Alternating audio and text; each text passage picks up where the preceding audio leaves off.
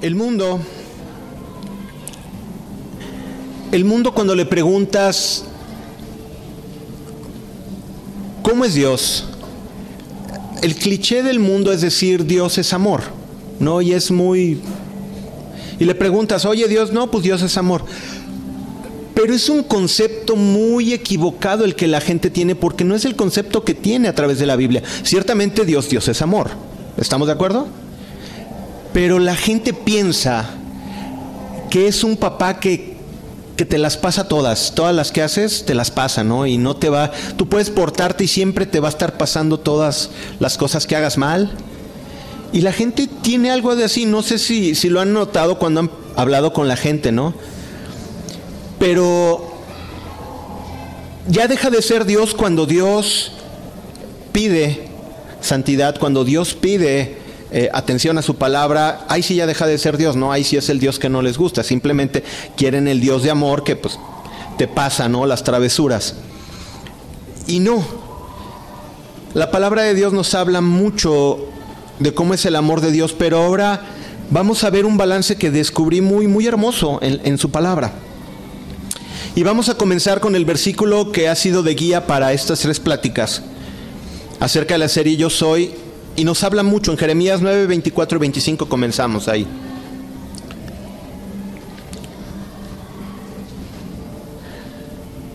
Eh, así, uh, mas alabes en esto el que hubiese de alabar, en entenderme y en conocerme que yo soy Jehová que hago misericordia, juicio y justicia en la tierra, porque estas cosas quiero, dice Jehová.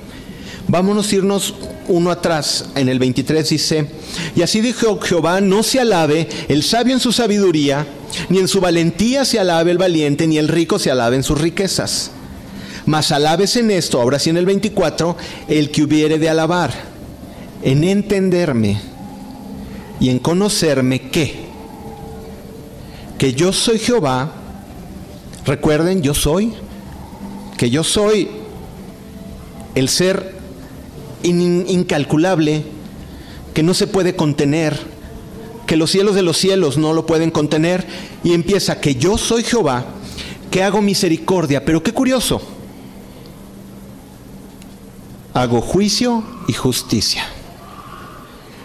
Y le está diciendo al hombre, el hombre tiene que entender y tiene que ver que también yo hago juicio y justicia.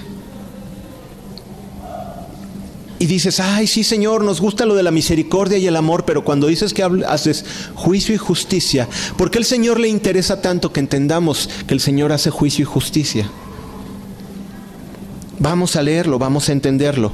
Que hago juicio y justicia en la tierra, porque estas cosas quiero, dice Jehová.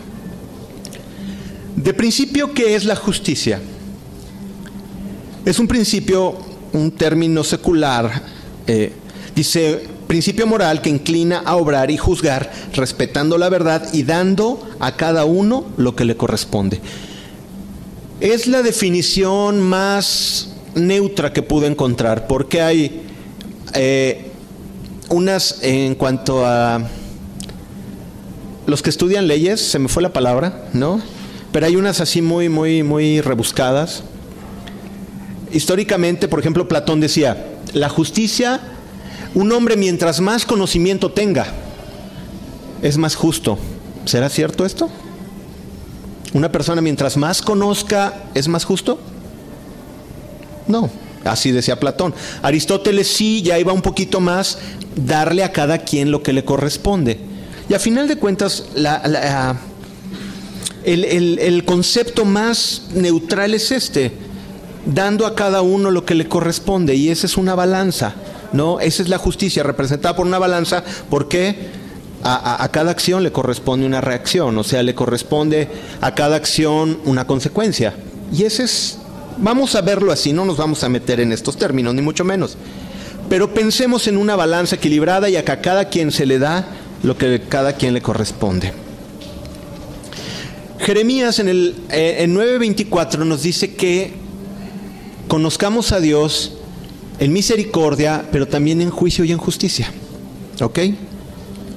Pero fíjate bien lo que dice el Salmo 89, 14. Dice, justicia y juicio son el cimiento de tu trono. Misericordia y verdad van delante de tu rostro. Y me llama la atención porque también aquí habla sobre el juicio y la justicia, pero también habla de la misericordia. Justicia y juicio son el cimiento de su trono. Misericordia y verdad van delante de tu rostro. Vamos a, vamos a preguntarnos algo. ¿Quién habita en un trono? ¿Quién? Rey. Chicos, de veras hoy sí los veo medio... A ver, contéstenme fuerte, así como los de la primaria. Eh, ¿Quién habita el trono? Un rey, el que gobierna. Ok. ¿Qué simboliza el trono?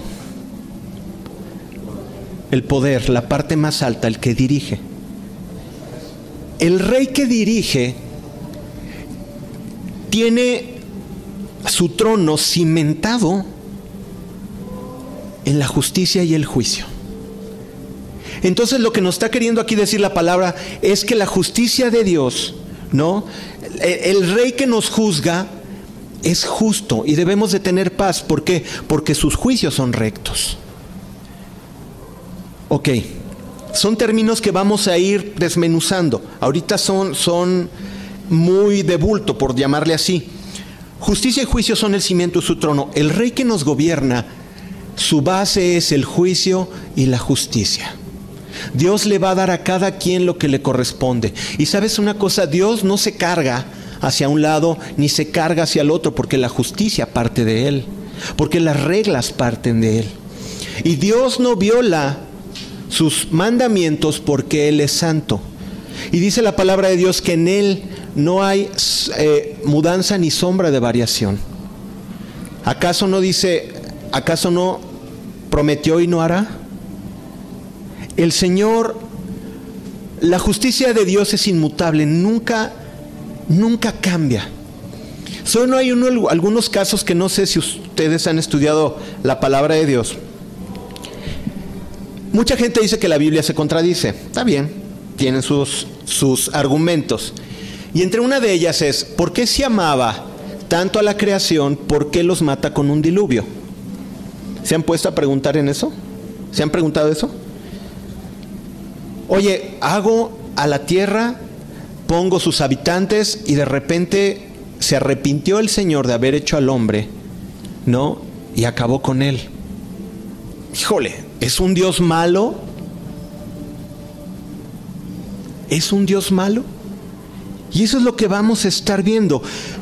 Juicio y justicia son el cimiento de tu trono y cuando Dios toma una determinación y cuando Dios toma una decisión, lo hace muy consciente de por qué lo hace.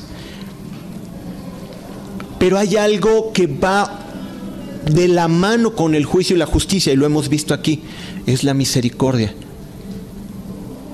Y dice, y Dios se arrepintió de haber creado al hombre, y Dios se arrepintió de haber acabado con él. O sea que Dios se arrepiente. Lo único que en el juicio recto de Dios puede hacerlo cambiar, lo único es la misericordia y el amor. Vamos a ver esto. Cuando entendemos que Dios gobierna a sus hijos con justicia, debe de venir paz, porque tenemos un Dios recto. ¿Cuántos les ha pasado una injusticia? ¿Alguien quiere levantar su mano? ¿Alguien? ¿Cuántos les han hecho una injusticia? Algunos ya recibieron la justicia de Dios, algunos todavía no. ¿Pero qué? ¿Dios ya se le olvidó? No, porque los tiempos de Dios son perfectos. Porque Él no piensa como nosotros. En el Salmo 145, 17 dice, justo es Jehová en todos sus caminos. Y fíjate bien, y el equilibrio, y misericordioso en todas sus obras. Habíamos estudiado hace 15 días que Dios es amor el amor que te abraza, te perdona, no importa lo que hayas hecho, si ha sido lo peor de lo peor, lo más bajo. Dios viene y te perdona. ¿Se acuerdan la parábola de los, de los, eh, del Señor de la Viña? Los que trabajan una hora, los que trabajan seis y los que trabajan once. ¿Y a todos qué les pagó? Lo mismo. ¿Dios es injusto? No. Lo que pasa es que el juicio y la digo, el juicio, la justicia y la misericordia siempre van de la mano de parte de Dios. Y Dios se goza en hacer misericordia. Y Dios dice que ve en un denario contigo, sí, te lo doy. Y el otro se queja. Y muchos de nosotros nos quejamos porque, Señor, yo he trabajado más que Él y ya lo bendeciste a Él. Y somos así. Pero hay que entender que sí, Dios es justo y Dios te dará ti en tu tiempo. Pero Dios se goza en hacer misericordia. Es un punto muy especial el que vamos a ver ahora. Es, a mí me costó trabajo digerirlo. Pido a Dios que me dé la sabiduría para poderles transmitir esto?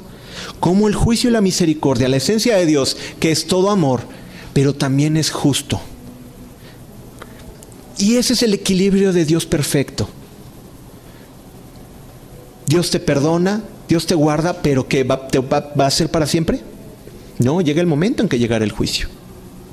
No, te desechará quizás no, pero te disciplinará. Leamos otra vez, justo es Jehová en todos sus caminos y misericordioso en todas sus obras, el equilibrio. Pensemos en esta combinación justicia y misericordia. Esto nos habla la naturaleza de Dios. Justicia y misericordia. Lo que nos habla eh, en Jeremías 9:24, digo 9:24, es que Dios quiere que conozcas este equilibrio, que Él es juicio y Él es misericordia. Ahora, si para Dios todo fuera justicia, ¿qué pasaría? Ningún hombre ni mujer podría prevalecer delante de Dios. Porque Él es justo y daré a cada quien lo que le corresponde. Si Dios solamente fuera justicia, muchachos, nosotros ni estaríamos aquí. Porque por lo que hacemos, ya Dios nos hubiera dado lo que merecemos. Entonces, Dios es justo, pero si fuera pura justicia, nadie puede. Porque Dios es santo y Dios es recto en todos sus caminos. ¿Quién puede seguirle el paso? Nosotros que somos carne no podemos. Por eso es que nos enseña que también hay misericordia. Pero si todo fuera misericordia, no hubiera límites para el hombre. ¿Y qué pasaría? Se perdería en su pecado. Las iglesias predican, no, todo es amor, ¿no? Y puedes hacer lo que tú quieras, que al cabo que Dios es amor y te va a perdonar y que estuviste haciendo quién sabe qué cosas, Dios te perdona y te ama, ¿no? ¿Será así? ¿Es así? ¿Podremos hacer todo lo que queramos porque Dios es bueno? Si conocen, no quiero juzgar ni quiero meterme en Dios. Yo, pero conozco iglesias donde hagan lo que quieran, de todos modos Dios te ama. ¿Será así realmente? ¿Qué pasa con un niño que le das todo? Se echa a perder. ¿Y por qué les comentaba esa noticia? Porque a mí ya me la dijeron tres personas lo, de, lo del cuate de Hilson. Y yo decía, ¿sabes qué pasa? Que llega el momento en que te metes en una burbuja donde tú ya te vuelves más bueno que Dios. Bueno, piensa ser más bueno que Dios, ¿no? Y entonces ya depende de ti, ay no Señor, ¿por qué eres tan malo? Y acepta esto, y es que, Señor, tú no eres tolerante, ¿no? ¿Cuál es la palabra? La tolerancia ahora, ¿no? Y ya, Señor, es que lo de hoy es ser tolerante, lo de hoy es ser, ah, se me fue la otra, incluyente, ¿no? Es que Dios debería ser incluyente porque ahora ser incluyente es la onda, ahora sí soy bueno, ¿no? Puedes robar y todo, pero si soy incluyente ya pertenezco. Y eso no son las cosas así. Dios no se mueve por esas cosas. Y de repente, en, esas situaciones donde todo es fama, donde todo es dinero, no te hace falta nada, y de repente, ¿para qué necesitas la fe donde lo tienes todo? Y decía esta persona, es que ya no hay milagros. Claro, en un lugar donde todo mundo tiene lana, ¿no? Donde todo mundo está enconchado en su comodidad.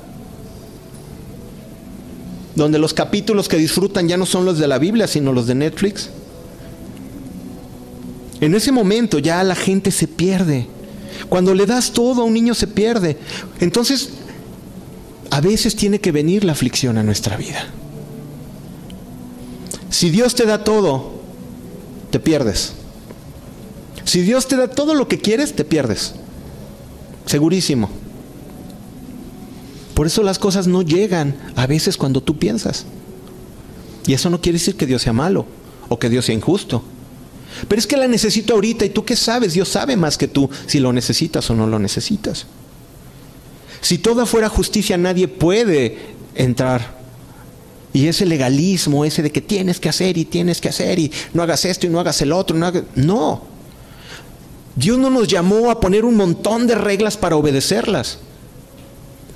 Dios nos llamó a hacer su voluntad porque le amamos.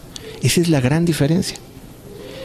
Los, los, ¿cómo se llaman? Los, los religiosos, los, los legalistas es la palabra, montón de normas, ¿no? Y haz esto, y haz esto, y no te vistas así, y no hables así, y tienes que hacer esto, y tienes que ponerte esto, y tienes que orar de esta manera, y bla, bla, bla, bla. ¿Qué pasa? Se hacen los religiosos que condenan. Pero está el otro lado, no, cuando haz lo que quieras, ¿no? Y volvemos a la, la música del mundo, ¿no? Tan sencilla respuesta. Roy, ¿puedo escuchar música del mundo? Mira, tú puedes hacer lo que quieras. La única diferencia que el que escucha alabanzas y el que escucha es porque algo tiene en su corazón que necesita adorar a Dios. Si no lo tienes, pues claro, pues va a escuchar lo que... ¿No? Tan fácil, o sea, es así de sencillo. Tú escucha lo que quieras. Lo único que va a demostrar es que es lo que tiene tu corazón. Y eso es lo que pasa en nuestra vida. Entonces Dios da lo justo. Y tampoco todo es juicio, pero tampoco todo es misericordia. Y por eso es que en conocerme y en entenderme que hago misericordia, juicio y justicia. Por eso es que dice Dios, yo quiero que me conozcan en este equilibrio. Soy misericordioso y si la regaste te vuelvo a levantar y siete veces cae el justo y siete veces Dios lo levanta. Y así es. Pero llega el momento que el que practica el pecado, ¿qué pasa? Una terrible expectativa de juicio. ¡Wow! Fíjate bien, Salmo 33, 5. Me encanta este, este, este verbo. Él ama justicia y juicio. Él ama la justicia y el juicio. De la misericordia de Jehová está llena la tierra. Y otra vez el equilibrio. Pero Él ama, Él tiene una pasión por lo recto. Mira, dice que Dios está almacenando su ira para el día de la ira. ¿Cuántos estamos desilusionados de todos los gobiernos pésimos del mundo? Habrá buenos, pero hay unos muy malos, ¿no? ¿Y cuántos estamos, dices, cómo hay tanta maldad que matan a una persona por cinco mil pesos? ¿Tan barata es la vida? O que un local no quiso vender algo y de repente plomean a toda la gente que estaba ahí simplemente como represalia. Déjame decirte una cosa, Dios ama la justicia y el juicio y vendrá sobre ellos.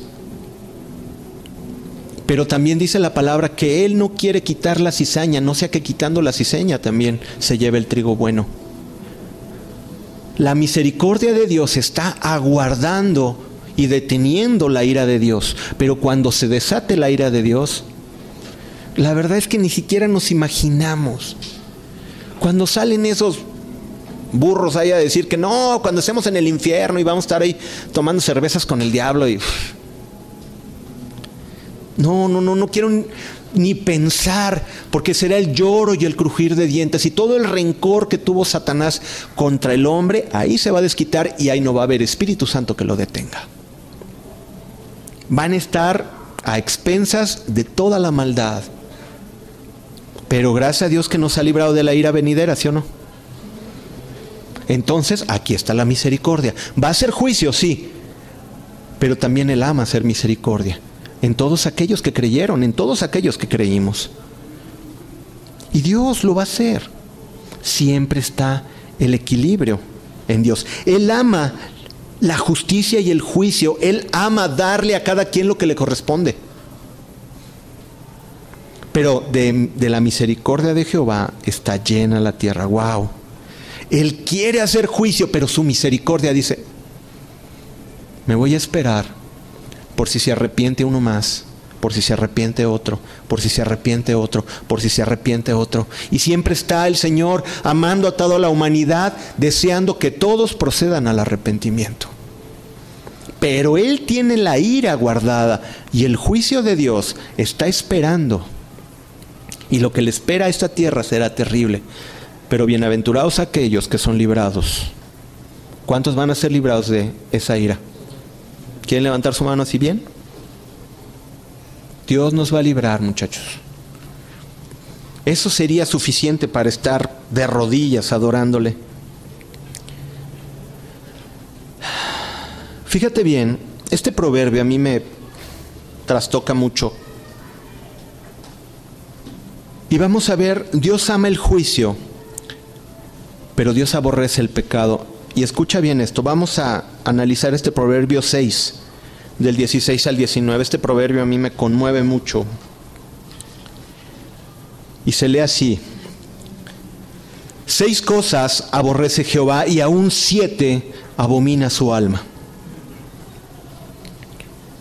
Los ojos altivos. Dios aborrece los ojos altivos. Aquellos que creen que por ellos mismos no necesitan de Dios. Mi carrera, mis títulos, mi belleza, ¿no? Mi riqueza, mi conocimiento.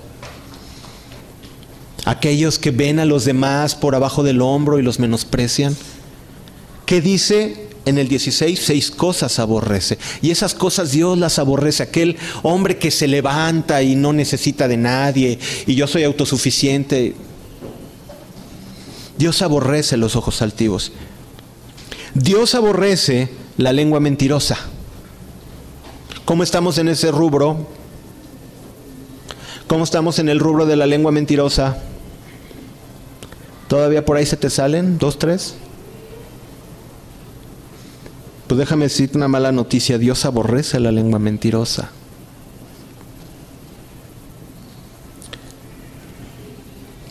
Nuestro país está muy teñido de rojo últimamente. Y déjame decirte una cosa, Dios aborrece las manos derramadoras de sangre inocente. Lo que pasa en este país, Dios lo aborrece. Lo que está pasando en este país, Dios lo aborrece, no le gusta. Solamente su misericordia está deteniendo que muchos de ellos malvados se arrepientan. O muchos que quizás mueran por algún tipo derramador de sangre, se arrepienta y se vaya con Dios. Pero Dios aborrece, aborrece las manos derramadoras de sangre inocente. Lo aborrece, Dios no lo puede ver. Si nos queda clara la palabra aborrecer, o sea, es repulsivo para Dios. ¿Por qué? Porque es exactamente lo contrario a su naturaleza. Su naturaleza es amor, su naturaleza es santidad, es paz.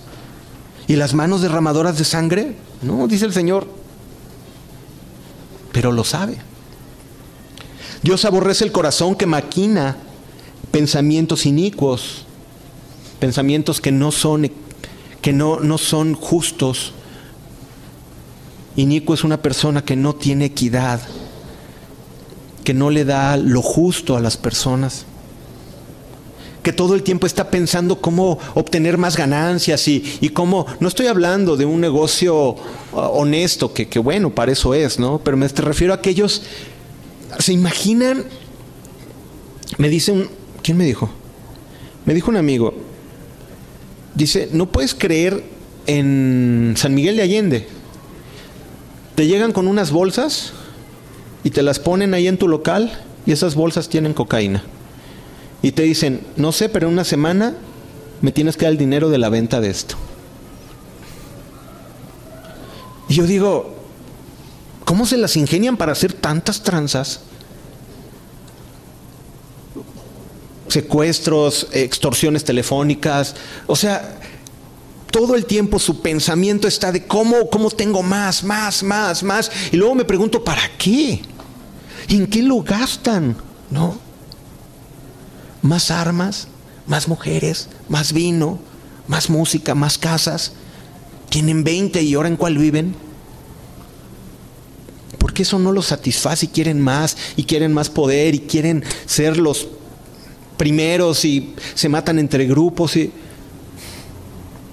pero Dios aborrece el corazón que maquina pensamientos inicuos, los pies presurosos a correr el mal.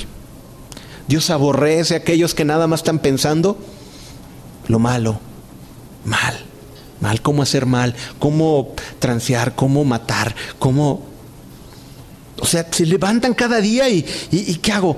No sé, ahora voy a... Dios aborrece los pies presurosos para correr al mal. Dios aborrece el testigo falso que habla mentira. ¿Cuánta gente inocente está metida en problemas? ¿Por qué? Porque lo agarraron de chivo, chivo expiatorio para que otros estuvieran libres.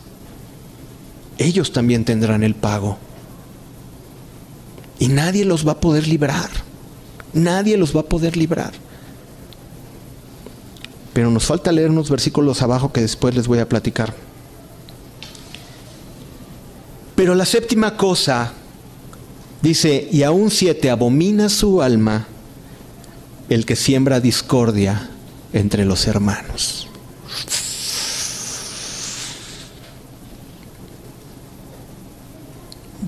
¿Por qué? Porque Dios ama la unidad. Porque Dios ama el amor. Dice, porque cuando se amen sabrán que son mis discípulos. ¿En qué sabrán que son mis discípulos? En que se aman. A veces es tan difícil amarnos aquí entre nosotros. Porque, ay, es que es diferente a mí, es que, híjole, no estoy diciendo que estén sembrando discordia, pero digo, a veces si en las cosas sencillas no podemos hacerla, porque juzgamos tan fácil al que tengo a un lado porque no se parece a mí o porque es demasiado, eh, no sé, creído y este que porque no, pues es demasiado barrio y que no, pues este porque no es bien presumido y este y, así. Nuestra mente no estoy diciendo que esto es lo que abomina el alma del Señor, pero digo, Dios ama la unidad. Mirad cuán bueno y delicioso es habitar los hermanos juntos. ¿Por qué? Porque cuando Dios nos ve que estamos contentos y cuando estamos en unidad, adorándole, alabándole y jugando y conviviendo y, apoyándonos unos a otros, uy, el corazón del Señor se goza. Porque esa es su naturaleza. Pero abomina cuando los de acá empiezan a hablar contra los de allá. ¿Oyeron los de acá? Hay los de acá que tampoco hablan. No se crean. A lo que voy es que cuando empieces tú a, externar algo que no te pareció, ten mucho cuidado. Yo no estoy diciendo que quizás no, no tengas la razón, sí, quizás tengas la razón, pero el callarte es mejor. No siembres discordia. ¿No? Mira, teléfono descompuesto muy sencillo. Ah, yo creo que ese hermano es medio como que le gusta agarrar la lana, ¿no? No sé, se me, se me figura. Y de repente vas al que se lo dijo y el otro, ¿qué creen? A esa hermana le gusta agarrar la lana. Y aquella más o menos lo deducía, pero tú ya lo aseguraste. Y entonces de repente los dices a cuatro o cinco y de repente todos ven a la hermana, ah, la hermana tranza, Lady tranza, ah, no. ¿Sí me entiendes? Y ya la empiezas a juzgar, ¿no?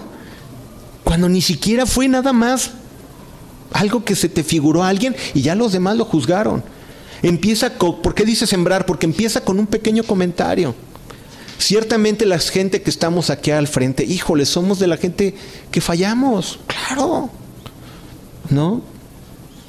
Todos los que nos ponemos aquí frente a un micrófono fallamos y cometemos errores. Pero tú también. porque quieres sacar la paja, digo, la viga del digo, la, la paja del hermano cuando tú tienes una bigota en el ojo. El que siembra discordia entre los hermanos. Pero qué padre cuando tú dices, ah, mira, esa hermana es bien buena onda. Platiqué con, con acá con Juan Carlos y es bien chido, la verdad que bien buena onda, ¿no?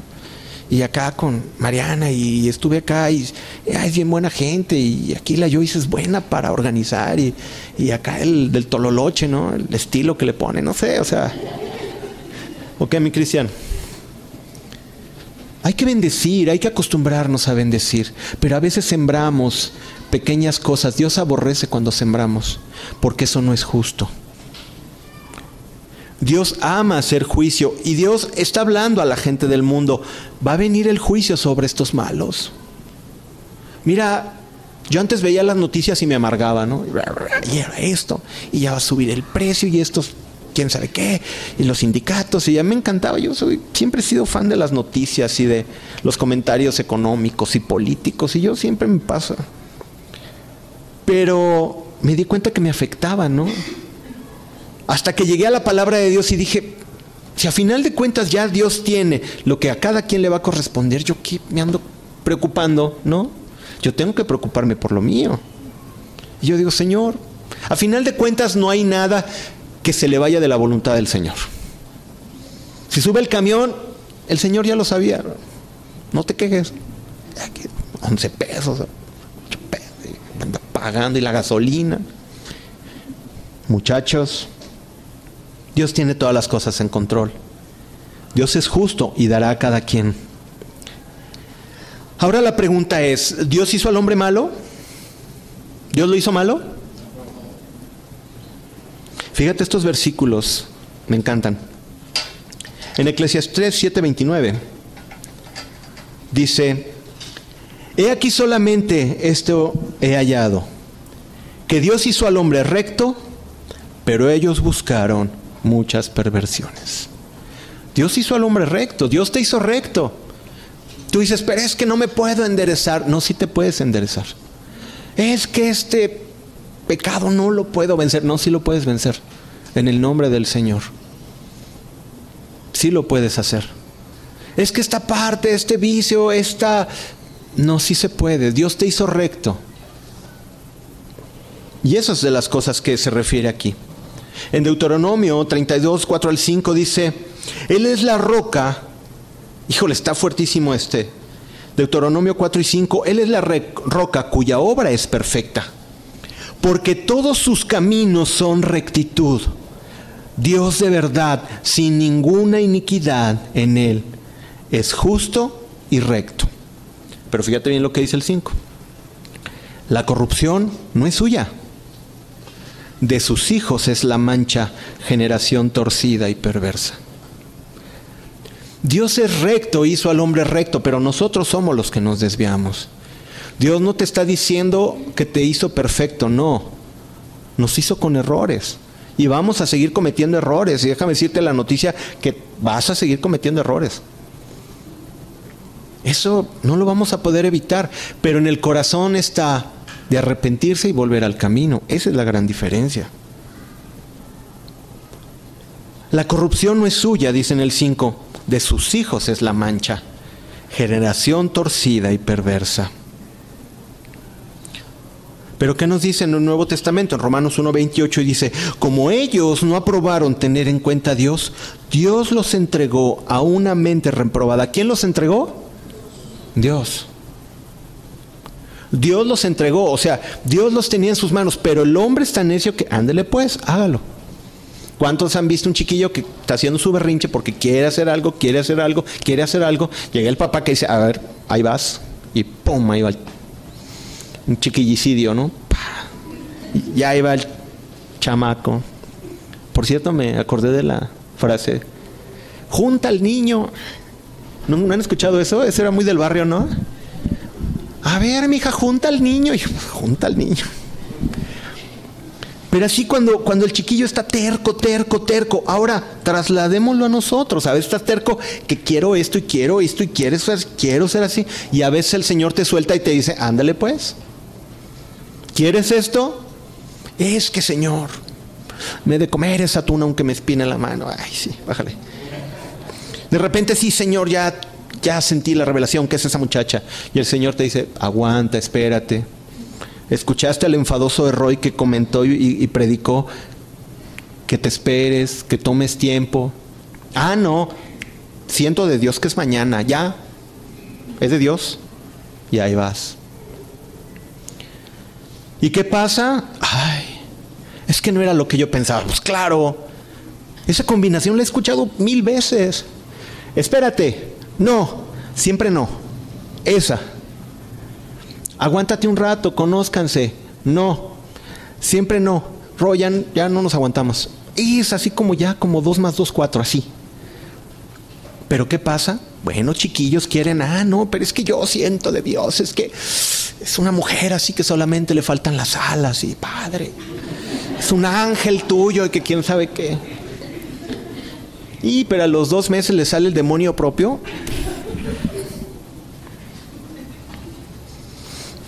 Y luego el tipo que siempre venía bañadito, te das cuenta que no siempre lo hace. No se baña. No, ay, pero era un príncipe. No. Sí, pero esas galletas ya todas molidas. No, muchachos. Y como ellos no aprobaron tener en cuenta a Dios, Dios los entrega a una mente reprobada. Cuando no queremos hacerle caso a Dios, Dios te suelta para hacer cosas que no convienen. Ahora, y ya que con esto quiero terminar, la pregunta a los que nos lleva todo esto. ¿Por qué a los hijos de Dios, que actúan rectamente en muchas ocasiones, vienen tribulaciones y dificultades? ¿Acaso Dios es injusto? Y yo creo que es un tema muy recurrente entre nosotros. Pero ¿por qué, Señor, si yo he trabajado y me he esforzado y, me sigue yendo mal y me corrieron del trabajo y, y la aquella que era bien tranza o aquel que era bien tranza sigue ahí y le va mejor? ¿Por qué me llega a mí esta enfermedad si te estoy sirviendo, Señor? Y, hay muchas preguntas que no tenemos una respuesta muy sencilla. ¿Acaso Dios es injusto? No. Tenemos que ir a la palabra de Dios. Ahora, fíjate bien lo que dice Isaías 55 de 8 a 9. Y quiero que te quede muy grabado este, este versículo, estos versículos. Porque mis pensamientos no son vuestros pensamientos, ni vuestros caminos mis caminos, dijo Jehová. Como son más altos los cielos de la tierra, así son mis pensamientos más altos que vuestros pensamientos, y mis pensamientos que vuestros, más que vuestros pensamientos. Como son más altos los cielos de la, que la tierra, así son mis caminos más altos que vuestros caminos y mis pensamientos más altos que vuestros pensamientos. Mira, cuando tú le preguntas al Señor, ¿por qué, Señor? Te estás reflejando aquí, estás queriendo entender con tu mente limitada de ser humano, estás queriendo entender el propósito de Dios. ¿Quieres entender los pensamientos del Señor? Te voy a hacer una pregunta muy sencilla. ¿Dios está limitado por el tiempo? ¿Dios envejece? Si Dios no está limitado por el tiempo, ¿acaso no sabrá ya el final de la historia? ¿Tú crees que Dios puede haber dos meses después de hoy? ¿Dos años después de hoy? ¿Veinte años después de hoy? Entonces tú le estás preguntando al Señor y le estás diciendo, ¿por qué Señor? Cuando el Señor está viendo adelante. Y el Señor, juicio y justicia son el cimiento de su trono. Y Él te va a dar lo justo y te lo va a dar a su tiempo. Y te va a sanar a su tiempo. O te va a mostrar por qué te enfermaste. Pero quieres saberlo ahorita. Y aquí es cuando tú dices, Dios es injusto. Pero es porque tus pensamientos no son como sus pensamientos. Los pensamientos de Dios son altísimos. Él conoce tu futuro, Él conoce lo que tú vas a pasar. Pero en nosotros está tomar las determinaciones. ¿Sí nos queda claro esto? ¿Por qué te afanas por lo que pronto ha de venir? ¿Y por qué le reclamas al Señor? ¿O por qué te agüitas? ¿O por qué estás triste? ¿Por qué estás desanimado? Es que el Señor no me contesta. A Él te va a contestar cuando a Él le plazca, cuando Él crea que es el tiempo necesario.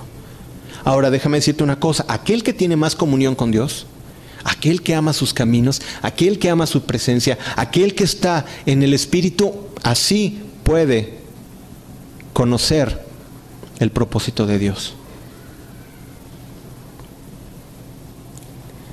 ¿Puede escuchar música del mundo? Te aseguro que ese no va a escuchar la voz de Dios. Porque me está diciendo que no le interesan las cosas de Dios. Que no le interesa alabarle y bendecirle. Solamente sí, Señor, explícame ahora por qué. Claro que no lo va a hacer. Pero aquel que tiene comunión íntima con Él, Él va a conocer, ¿no? Él a Dios Dios le revela su voluntad a aquellos que están en comunión íntima con Él. ¿Quieres conocer la voz de Dios? Pues es un ejercicio de estar escuchando, escuchando, escuchando. Métete a la palabra, métete en oración, métete en ayuno y te aseguro que cada vez te vas a ser más sensible. Deja de ver muchas cosas que sabes que no te hacen bien y ponte a buscar al Señor y vas a empezar a escuchar su voz. Eso no quiere decir que no te avientes por ahí un partido de fútbol, una serie o lo que tú quieras. No es eso. Sino dónde está tu corazón para, Señor, hoy te voy a buscar y, Señor, muéstrame tu voluntad, muéstrame tu camino. Pero si no estamos en comunión con Él, nuestros pensamientos son muy distantes a los de Dios y no vas a entender su propósito y vas a pensar que Dios es injusto. Señor, tiene años que no salimos en mi familia de esto. Señor, tiene años que no caminamos de esta manera. ¿Por qué se enfermó mi hermano? ¿Por qué tuvo que morir? ¿Por qué tuvo... Y preguntas y preguntas. Métete a la Biblia, busca su respuesta y te aseguro que Dios te la va a dar. Antes de preguntarle por qué. Ahora, nuestra vida nos pasan y hay consecuencias por dos razones. ¿Por nuestra culpa? ¿Por nuestro pecado? Ok, te lo explico así de una manera muy sencilla. Tú no conoces al Señor y estás de novio con la de la secundaria y tú eres de la secundaria y bueno, no conocen del Señor y como ahorita todo es libre, ¿no? Resulta que se embarazó. Ah, sí, se embarazó sola, ¿va? No, pues ¿qué crees? Mi novia se embarazó. Pues ¿cómo que se embarazó? O sea, se embarazaron ambos. Pero de repente tú buscas al Señor y te arrepientes y pides perdón y Señor, la verdad la regué, llega el Evangelio a tu vida, de corazón te arrepientes, lloras, el Señor perdona tu pecado. Te pregunto una cosa, ¿se desembaraza la muchacha? No, vas a tener que vivir con las consecuencias de lo que hiciste. Y claro, te irás al cielo. Y ese niño por haber tú conocido el Evangelio, ese niño va a tener un papá y tú vas a ser un papá que le puede enseñar la voluntad de Dios. Y eso es bendición, aun cuando las cosas empezaron muy mal. Y esa es la bendición de Dios. Dios puede enderezar lo torcido, pero el niño va a nacer. Ay, es que apenas estamos saliendo y ya nos besamos y nos abrazamos y como pulpos y luego ya no sabías quién era quién. Y si me entiendes, estabas así ya. Y de repente se empiezan a conocer y se dan cuenta que no se llevan. ¿Cómo se siente la muchacha después de que ya te... Y ahora resulta que el tipo no te quiere ver. Ya tú ya de repente te llega así una limpieza celestial y ya no sientes nada. No. Tienes la consecuencia por esos momentos porque no supiste decir que no, aunque te hayas arrepentido. Esas son las consecuencias de nuestro pecado. Si tú robaste en el trabajo y le pediste perdón al Señor, el Señor te perdona y te vas al cielo. Pero en el trabajo te dan tu cajita de cartón y mete tus cosas. Claro, va a ser un trago amargo, vas a pagar las consecuencias de tu pecado. Pregúntale a David. David emborracha, bueno, ve en los tiempos que tiene que ir a la guerra, ve a Betsabé, le dice, véngase para acá porque yo soy el rey, ¿no? Y de repente tienen relaciones, se, eh, bueno, la embaraza Y de repente hay que decirle que fue su esposo, entonces lo emborracho. Pero como era recto, no, Urias, es que se me, confunde con Urias, pero eh, el otro era el rey. Urias, ¿no? Como es recto, no accede. Y entonces David maquina pensamientos de mal, aquellas cosas que aborrece el Señor. Dice, pues ahora sí le dijo a uno de sus generales, ponlo al frente y que pues le den. Y cuando le digan, todos se echan para atrás y lo dejan solo. ¿Ese era un hombre conforme al corazón de Dios? Aún así, Dios lo sigue sosteniendo. Y tú dices, bueno, Dios lo perdonó. Y se arrepiente y viene Natán el profeta y le dice, ¿sabes qué? Si viene un rico y tiene muchas ovejas y le quita el que nada más tiene una y no, tal, merece la muerte. Se lo estoy resumiendo, Flash. Y se arrepiente David porque dice, ese hombre eres tú y se arrepiente David. David se arrepintió y ahí está el Salmo 51 híjole, es un arrepentimiento pero genuino. Pero ¿qué pasa? Muere su primer hijo. Abnón viola a su media hermana Tamar. El pecado sexual también se manifiesta en sus hijos. Se enoja Absalón. ¿Y qué es lo que dice Absalón? Emborráchenlo y cuando está borracho lo mato. ¿No les parece conocido de dónde salió eso? Y luego Absalón se le revela y se pone a las puertas de la ciudad diciendo, si yo fuera el rey, yo haría esto y esto y esto y esto. David, un hombre conforme al corazón de Dios, tuvo que pagar las consecuencias de su pecado, sí. Pero era un hombre arrepentido. Y el Salmo 51 es de los más maravillosos, más hermosos, de un corazón, crea en mí, oh Dios, un corazón limpio y renueva un espíritu recto dentro de mí. No apartes de mí tu Santo Espíritu, híjole. Es un corazón tremendo, pero pagó las consecuencias. Tú puedes arrepentirte, pero pagarás las consecuencias de tu pecado. Pero déjame decirte una cosa, prefiero la humillación y la bronca y pagarlo aquí, pero irme con el Señor. Ese es el fin, la vida eterna. Pero también la segunda es porque padecemos por el trato de Dios. Y mira, los que tenemos hijos lo entendemos quizás un poquito más, ¿no? Porque a nuestros hijos a veces los dejas que se equivoquen. Oye, papá, es que préstame la tablet. No. señor, ¿por qué a mí, no? O sea, me estoy reflejando en mi hija, ¿no? Señor, dame esto. No, no es el tiempo. señor, quiero la tablet, ¿no? ¿Sí me entiendes? Somos como niños, ¿no? Pidiéndole la tablet al Señor. Y el Señor no nos concede muchas cosas. ¿Por qué? Porque necesitamos aprender a ser pacientes. Y fíjate bien lo que dice Deuteronomio 8.2. Dice, te acordarás de todo el camino por donde te ha traído Jehová tu Dios estos 40 años en el desierto. ¿Para qué? Para afligirte, para probarte, para saber qué había en tu corazón, si habías o no si habías de guardar o no sus mandamientos. El Señor nos lleva a los desiertos para probarnos. Pero den gracias a Dios porque esta leve tribulación momentánea produce un cada vez más excelente y peso en gloria. ¿Estás pasando por pruebas? Dale gracias al Señor. Te estás pareciendo más a Jesús. Y no te quejes. Sabemos en Romanos 8:28, sabemos que los que aman a Dios, todas las cosas les ayudan a bien esto es a los que conforme su propósito son llamados. Pero empieza diciendo, y sabemos que a los que aman a Dios, y ese es el punto, amar a Dios, todas las cosas, por buenas o malas que parezcan, nos ayudan para bien. Ok, hemos visto acerca de la justicia de Dios, Dios va a venir y mira, al mundo le va a ir como en, bueno, o sea, ni siquiera como en feria, o sea, va a ser terrible. ¿Se imaginan cuando se vayan todos los cristianos? Y tu hermano y tu primo que dijeron, ay, a mí me platicó que había Dios, pero yo lo mandé a la goma, dije que estaba loco, y ahora él ya se fue y yo me quedé aquí. No quiero pensar cómo va a ser ese momento para ellos. Y dice que muchos buscarán la muerte y la muerte huirá de ellos. Se van a aventar de un puente, van a rebotar, nada más van a quedar heridos, pero no se mueren.